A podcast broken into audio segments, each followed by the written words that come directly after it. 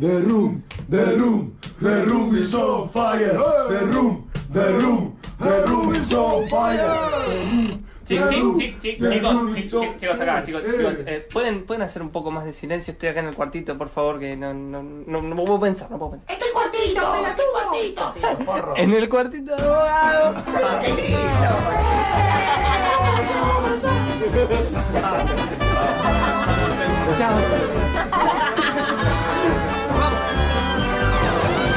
The Little Room of Bogado. ¿Por qué ríes así? Si no tienes razón para amargar mi corazón. Tú sabes que te quiero.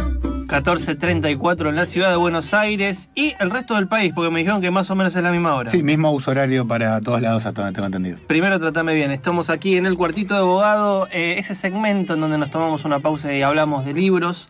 Eh, en esta oportunidad tan mágica, tan especial, vamos a hablar con dos editores responsables de un sello que apareció hace no mucho, pero que ya sacó tres grandes títulos, dos de narrativa y uno que le da ese espíritu histórico que el mismo sello propone. Estamos hablando del sello Omnívora Editora y hablamos aquí en esta oportunidad tan particular, tan especial con Damián Lupino y Lila Hasid, los dos editores del sello. ¿Me escuchan bien, chicos?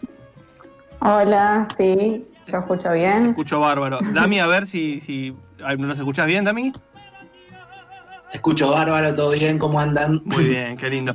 Eh, el motivo por el cual invité a estos dos seres humanos es eh, precisamente porque eh, salió un libro muy lindo que se llama España bajo el comando del pueblo de Cayetano Córdoba y Turburu, un libro que apareció primeramente en 1938, esa es su primera edición, y nunca más volvió a ser editado hasta hace muy poco. Eh, o sea, el sello Omnívora fue responsable de recuperar De un libro, claro, de rescatar un libro que básicamente está compuesto por las crónicas periodísticas, o al menos inicialmente periodísticas, que Cayetano Córdoba y Turburu se dispuso a escribir estando del lado republicano en el medio del conflicto conocido como la Guerra Civil Española. Eh, a partir de su experiencia en las trincheras, de lo que vio, de lo que fue pasando y demás, armó estas crónicas que básicamente pasan del registro efectivo de lo que estaba sucediendo a también mostrarnos el tipo de lectura que tenía acerca del evento, ¿no? Un evento que marcó el siglo XX. La primera pregunta, Damián Lila, es ¿cómo llegaron a este libro? ¿Cómo llegamos? Bueno, voy a empezar yo. ¿Cómo andan a todos y todas? Eh, llegamos por intermedio de Magalí Debes, que ella es una historiadora con la cual tuvimos unos primeros contactos, unas charlas, y ella nos propuso, eh, básicamente, nos presentó al autor, a Cayetano Córdoba y Turuburu, y a partir de ahí empezamos a trabajar con ella conjuntamente, eh, pensando en este libro, en la reedición de este libro, y ella armó, escribió un estudio preliminar para el libro, y básicamente llegamos por ella. En definitiva, nosotros la verdad que no lo conocíamos, nos gusta el tema de la, de la guerra civil española, eh, y ella fue la que nos lo presentó y nos interesó y cuadraba con la propuesta editorial que estábamos buscando, así que nada, ahí nos pusimos a laburar hace ya más de un año eh, pensando en el libro que salió en agosto de este año. Sí, y, y Lila, de paso te pregunto también por el tema de que junto con la salida de las crónicas y demás, también hay un archivo fotográfico bastante lindo que está en el libro, eh, que son las fotos de, Policho. A ver, por- nosotros estamos por ahí dando por sentado de que Córdoba y Turburu lo conoce todo el mundo. Eh, solo un- una breve mención biográfica para entenderlo, es un escritor de, de la década del 20, vinculado a la revista Martín Fierro, esa famosa revista que fue la responsable un poco de armar la llegada de las vanguardias europeas o del espíritu de vanguardia europeo aquí a la Argentina, específicamente a Buenos Aires, pero de ahí al resto del país, y que, entre otras cosas, hace el mismo pasaje que Raúl González Tuñón, ¿no? O sea, empieza desde el costado de las vanguardias y de a poco se va acercando a la, la militancia dentro del Partido Comunista. Es más, el viaje en barco que realiza de aquí al Congreso de Escritores Antifascistas, que es un poco el motivo por el cual se desplaza hacia el viejo continente, lo realiza con González Tuñón. Otro de los escritores es Pablo Rojas Paz, que también era del PC, pero que no, no formaba parte de ese núcleo chiquitito. Eh, digo, es muy linda la historia porque, aparte de un montón de datos biográficos, los chicos me comentaban justamente que Policho también es pariente del Che Guevara, por algún lado eh, medio particular. O sea que fíjense, se podría dibujar la historia de la intelectualidad del siglo XX argentino. Toda esta lar- larga introducción es para preguntarle a Lila por las fotos que aparecen, ¿no? Porque es un documento gráfico también muy, muy, muy eh, notable. Sí, fue, en realidad fue muy lindo el proceso de edición del libro, porque bueno, para obtener los derechos de, autor eh, de Cayetano nos pusimos en contacto con las nietas, eh, cuatro nietas, eh, una por el lado del hijo y tres por el lado de la hija eh, de Cayetano o Policho, como le decían en su círculo sus amigos, etcétera. Y ellas nos, nos, nos contaron que tenían un, eh, en la casa, una de las nietas, Mercedes, un álbum de fotos eh, del tío donde estaban las fotos de que él había tomado eh, en la guerra.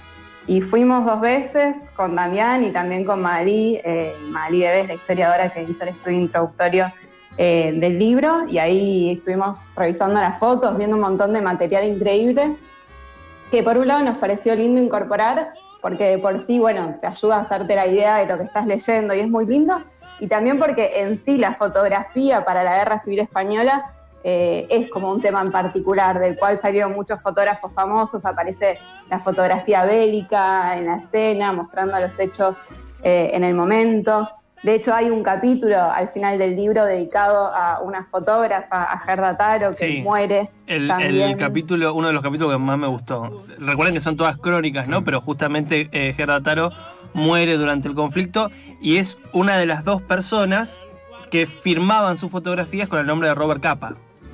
Sí. Eh, Capa o Capra, ahora me, me estoy, me agarró una laguna mental. Pero bueno, no importa. A lo Capa, que voy. que sí. Sí, sí, Capa. Capa. Eh, es el gran fotógrafo eh, premiado justamente, digo, no era, no era un sujeto empírico efectivo, sino que era eh, un- una especie de socias de este dúo de dos fotógrafos, de los cuales uno, una, perdón, era Gerda Taro y que fallece en el conflicto. Eh, ¿Vieron esa foto de un, de un miliciano cayendo por una bala? Eh, justamente es, foto de Robert Capa. No sé, no sé si de Gerda Taro o del otro muchacho cuyo nombre ahora no me lo acuerdo, pero es casi impronunciable. Entre Erno Friedman veo que dice en Wikipedia. Muy bien, gracias Wikipedia por salvarnos. Eh, ¿qué iba a hacer? Bueno, sí, eh, Gerda Taro, pero también, aparte de toda la cuestión fotográfica, es muy interesante porque a través de la mirada de Policho uno puede rastrear a todos los intelectuales que se habían trasladado al territorio español para participar de la contienda. Sí, sí, así es. Hay algunas que aparecen en el libro y otras que, que no sumamos para que también tuviera valor el texto, pero es, hay un material súper increíble ahí. Que, de hecho, encontramos hace poco también algunos videos del gobierno de Madrid eh, que trabajó ahora, pulió los videos de algunos de los congresos eh, por defensa, en, en defensa de la cultura al que fue eh, Cayetano y González Tuñón, donde se ve ahí a todos los escritores también reunidos. Eh, están buenos esos materiales que se están Sí. recuperando.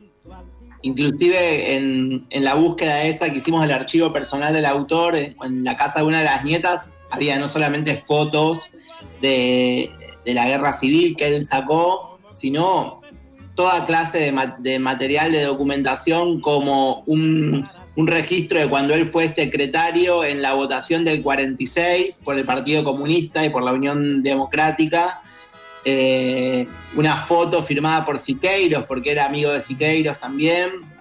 O sea, el tipo estaba muy conectado también con toda, como vos decías, la intelectualidad, no solamente argentina, sino latinoamericana. Eh, amigo de Pablo Neruda también fue él. Estuvo Neruda viviendo en su casa, según nos contaron las nietas, eh, en algún momento también. Como estaba ahí súper conectado con todo el mundo. Y es verdad que es un, es un autor que no, por lo menos hace un par de años, no es tan conocido. No, está claro, o sea, para cualquiera que más o menos eh, se meta a trabajar durante esa época, digo, por toda esta cosa que uno siempre cuando va al 20 de la revista Martín Fierro es como que pasa ese, eh, esa especie de dicotomía, eh, casi te diría de, de- de cuños o, o de importancia central para la literatura, que es Boedo Florida. Y es medio raro porque también Cayetano, Córdoba y Turburu, si uno revisa sus poemas, están en Martín Fierro. Pero como les decía, hace después ese traslado, ¿no? Raúl González Tunión también publicaba en Martín Fierro, que era como la, la publicación de Florida, pero después termina tomando una posición un poquito política al menos, y creo que estética también, mucho más cercana a lo que proponía el bando de Boedo. Total. Lo cual muestra que esa oposición, ese medio River Boca literario, hay que ponerlo entre, entre comillas. La gran prueba de todo esto es justamente este libro, ¿no? Eh, Cayetano Córdoba y Turburu va a España en 1937 un poco como periodista, ¿no? Llega eh, bajo con la idea, entre muchas otras cosas, de cubrir el evento para la publicación eh, crítica eh, de Natalio Botana. Pero ¿cuál es la cuestión? Botana creo que eh, le acepta los primeros cuatro o cinco crónicas, pero el, el resto de las crónicas las rechaza porque no estaban los datos duros. O sea, le faltaba esa cuestión de el periodismo de, de información, entre comillas, y mucho más enfocado en la espectacularidad de la guerra. Uno lee las crónicas de Iturburu, Córdoba y Turburu y ve como otro registro, ¿no? Una cosa mucho más poética, casi heroica, épica. Eh, justamente él habla, me, gustaba el término, habla de la España leal. Todo el tiempo subraya Sí. eso. Eh, eh, Lidia, justamente que ahí te estoy viendo, ¿qué- ¿cómo eh, les pegó esta lectura de los textos, ¿no? Ustedes como editores, cuando empezaron a leerlo, eh, ¿qué interés, aparte del dato histórico, de ese fragmento, le encontraron al trabajo? Bueno, es que un poco como presentabas vos al principio, eh, nuestra idea es publicar textos eh, literarios, de narrativa, que ten- más que relacionados a la ficción, y después textos de historia, pero en particular en los textos de historia que no sean textos académicos, a ver, que respeten todas la- las cuestiones más que tienen que ver eruditas de la academia, sino que busquen interpel- interpelar a los lectores, llegar a los lectores. Y nos pareció que primero el género crónica tiene algo de lo híbrido, eh, la mezcla entre el periodismo y la literatura. Eh, primero desde ese lugar. Es una, escritora, es una escritura poética que, que llama. Aparte, en particular, este libro es un libro eh, donde se buscaba legitimar a, al- sector- a la España leal y, al Partido Comunista en concreto. Entonces hay toda una intención también de llamar al lector, de interpelar. Eso nos, nos interesaba particularmente. Eh, y eso, nosotros buscamos eh, editar textos de temas históricos, pero que entren en confluencia con eh, también textos que estén bien escritos eh, y, y que atraigan desde ese lugar también, que tengan una bella escritura. Así que eso hizo como que nos gustara particularmente este libro. No sé, vos si querías. Adhiero, adhiero a todas las palabras de Lina.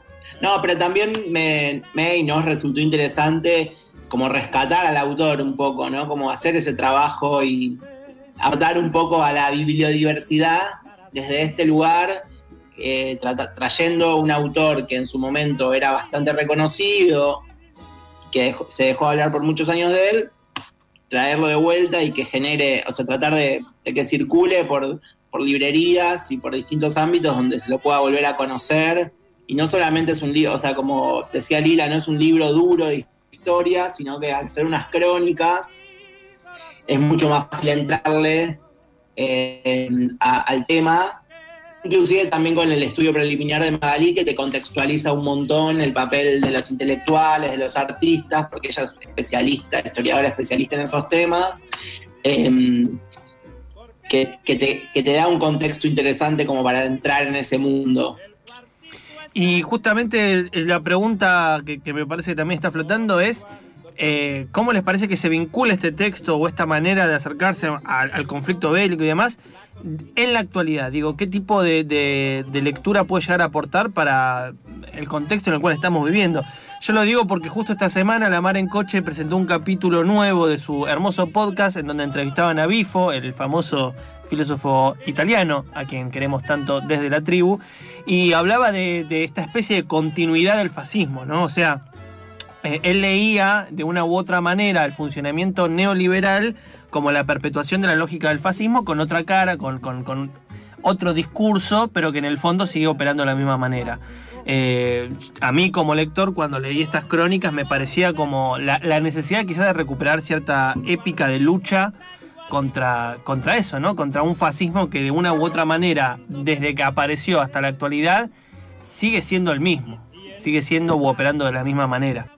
Eh, y iba a hacerles una última pregunta que tiene que ver con el cierre del año. El- al- ayer o antes de ayer, ya medio que me perdí en los días, hablábamos justo con, con les chiques de que tenían una novedad de, dentro de la línea más histórica a cargo de Corny Trimboli. Así que si quieren, eh, avisen y cuéntenme de vuelta de qué se trata ese libro por Dale. venir. Sí, eh, todavía no, no, no la- lo estamos terminando y está por entrar a imprenta, va a estar eh, antes de fin de año, probablemente en noviembre. En realidad esta es una eh, reedición también de unos textos de Alfredo Varela, que era, tiene bastantes similitudes eh, en un punto con eh, Cayetano, porque también era miembro del PC, eh, y él, en vez de viajar a España, viajó a Misiones eh, y escribió eh, sobre la explotación de los yerbateros, de los mensú en eh, los lugares de producción de yerba y en los obrajes madereros de Misiones. Son textos muy hermosos, también muy poéticos, escritos, eh, no sé, en el lugar y viendo el sufrimiento de, de los trabajadores y eso lo transmite también muy bien. Eh, y lo que hicieron eh, Guillermo Korn y Javier Trímboles fue, fue recuperar esos textos, sumar eh, otro folleto también del periodo que habla de una masacre que hubo en Oberá, eh, es un- que es una ciudad de Misiones, de la cual se sabe muy poco y es eh, realmente como un hecho histórico importante. Pensamos eh, todo el armado de la historia argentina desde Buenos Aires y acá Varela estaba mirando hacia otro lado. Claro. Así sí. que bueno, estamos ahí cerrando detalles y terminando de armarlo. Buenísimo. Bueno, eh, ¿el título del libro cómo va a ser? Es también en la Argentina hay esclavos blancos. Interesantísimo. Eh, lindo título. Eh, me gusta que empiece con también. Nos estás haciendo adelantar un montón igual. pero- Bueno, yo tengo toda la fe. Si, si llega a cambiar el título en el medio de acá cuando sale. eh, Fernando quiere primicia, ¿no? Claro, claro. Yo, viste, soy como Claro. Jorge Real literario. Yo quiero primicia. Eh, bueno, chicos, la verdad, felicitaciones por el libro que han sacado. Felicitaciones por el proyecto por venir. La verdad es una editorial que, eh, si bien es muy joven, porque ustedes empezaron el año pasado, ¿no? Sí. Eh, con dos novelas muy lindas. En su momento eh, entrevistamos a, al- el- A nuestro Rob. querido- sí, a Serio, eh, que Sí. sacó el libro Los machos duermen primero. eh, un título eh, bastante poderoso en una novela que un poco cuenta las vicisitudes de, de un joven en nuestro territorio actual, eh, pero que es muy ra- raro porque en esas dos novelas después está de Yamila Begné Cuplé, lo pronuncio, lo pronuncié bien, ¿no? Cupla. Cupla. No sé por qué digo Cupla, pero bueno, Cupla, eh, que son las dos novelas con las cuales salió Omnívora Editora, y después eh, apareció España bajo el comando del pueblo, eh, con ya tres libros, tuvieron una repercusión enorme. Eh, he visto que han salido notas por todos lados, tuve la suerte de, hacer una nota larga sobre este libro para página, pero también aparecieron en la revista Viva, en otros suplementos de cultura, o sea que aparte de sacar buenos libros, también se mueven muy bien y creo que eso es algo loable, así que saludo el entusiasmo tanto de Lila como de Damián para llevar adelante Omnívora Editora. Hasta la victoria siempre, por supuesto. Eh, bueno, chicos, les mando un beso muy grande y gracias por esta comunicación. Bueno, No, gracias. Adiós, chicos. Chau, chau, nos vemos. Ahí estábamos hablando con dos de los responsables, los dos responsables del sello Omnívora Editora, acerca de la salida de España bajo el comando del pueblo, un libro que apareció eh, en agosto de este año y que se puede disfrutar buenamente, así que vayan a todas las librerías que puedan a conseguirlo, llamen por teléfono, comuníquense. Nosotros siempre recomendamos las mismas librerías, así que las voy a mencionar solo porque las amo profundamente. Claro que sí. Pueden preguntar en la libre, pueden preguntar en otras orillas, pueden preguntar a Luz Artificial, Luz a Malena Artificial, Saito. También puede preguntar en la internacional, que no está muy lejos de acá, aquí en la calle de Padilla, en Villa Crespo, que tiene un catálogo enorme y muy lindo de libros. Bueno, ahí también está eh, España bajo el comando del pueblo de Cayetano Córdoba y Turburu de 1938 a 2020. Un ciclo se cierra como el cuartito de abogado, ahora y con este sello.